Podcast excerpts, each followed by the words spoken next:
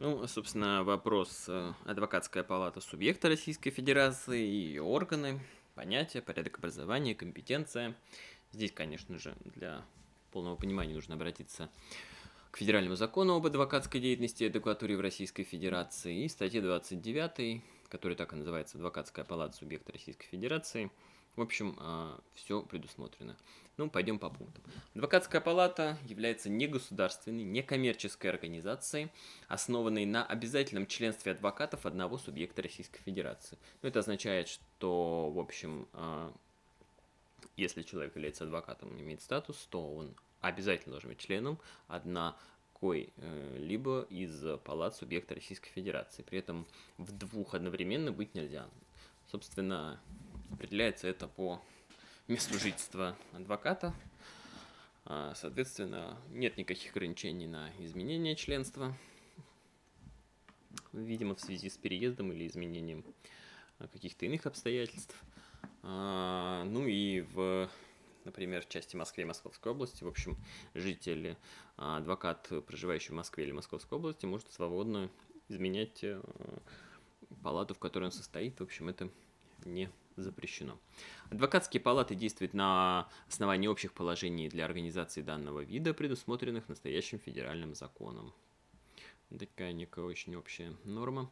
Адвокатская палата имеет свое наименование, содержащее указание на ее организационно-правовую форму и субъект Российской Федерации, на территории которого она образована. Ну, собственно, начнется все адвокатские палаты, называются адвокатская палата и дальше название субъекта.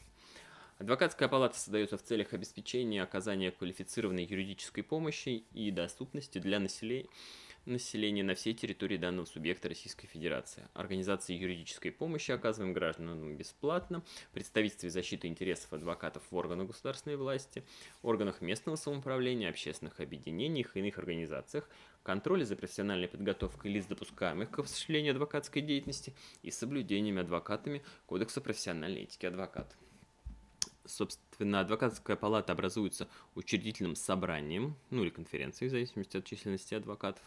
Адвокатская палата является юридическим лицом, имеет самостоятельный баланс, открывает расчетные и другие счета в банках в соответствии с законодательством Российской Федерации, также имеет свои печать, штампы, бланки с наименованием, содержащим указание на субъект Российской Федерации, на территории которого она образована. В общем, еще раз говорится о том, что никак по-другому, как адвокатская палата и название субъекта Федерации, она называться не может. Адвокаты не отвечают по обязательствам адвокатской палаты, а адвокатская палата не отвечает по обязательствам адвокатов. Адвокатская палата подлежит государственной регистрации, которая осуществляется на основании решения учредительного собрания адвокатов и в порядке, установленном федеральным законом для государственной регистрации юридических лиц. Необычный пункт 7.1 введен. Адвокатская палата не подлежит реорганизации.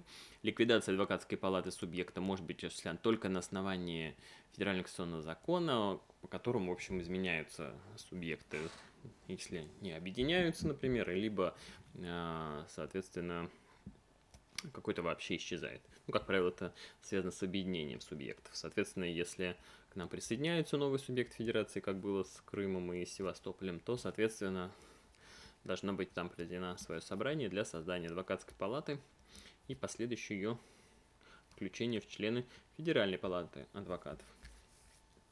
На территории субъекта Российской Федерации может образована только одна адвокатская палата, которая не вправе образовывать свои структурные подразделения, филиалы, представительства на территории других субъектов.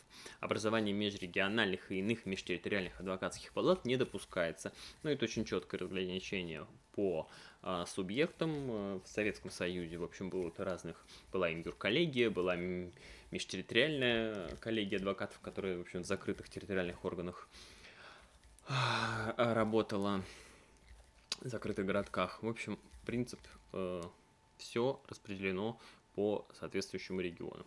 Решения органов адвокатской палаты, принятые в пределах их компетенции, обязательны для всех членов адвокатской палаты. Ну, собственно, это правило корпорации. Адвокатская палата не вправе осуществлять адвокатскую деятельность от своего имени и заниматься предпринимательской деятельностью. Адвокатская палата для обеспечения доступа адвоката к информации о своей деятельности обязана иметь э, сайт в интернете, и на нем должны быть три обязательных элемента. Это годовая финансовая отчетность, это о решениях, принятых советом, и о сделках э, адвокатской палаты, в совершении которых имеется заинтересованность члена Совета адвокатской палаты. Ну, видимо, это ситуации, когда адвокатская палата арендует нежилое помещение для своей деятельности у адвоката или у какого-нибудь близкого родственника адвоката. Э, собственно, ну, на этом в отношении адвокатской палаты, наверное, больше-то ничего сказать нельзя. Судебной какой-то специальной практики, на которую бы следовало бы сослаться при ответе на вопрос, не имеется.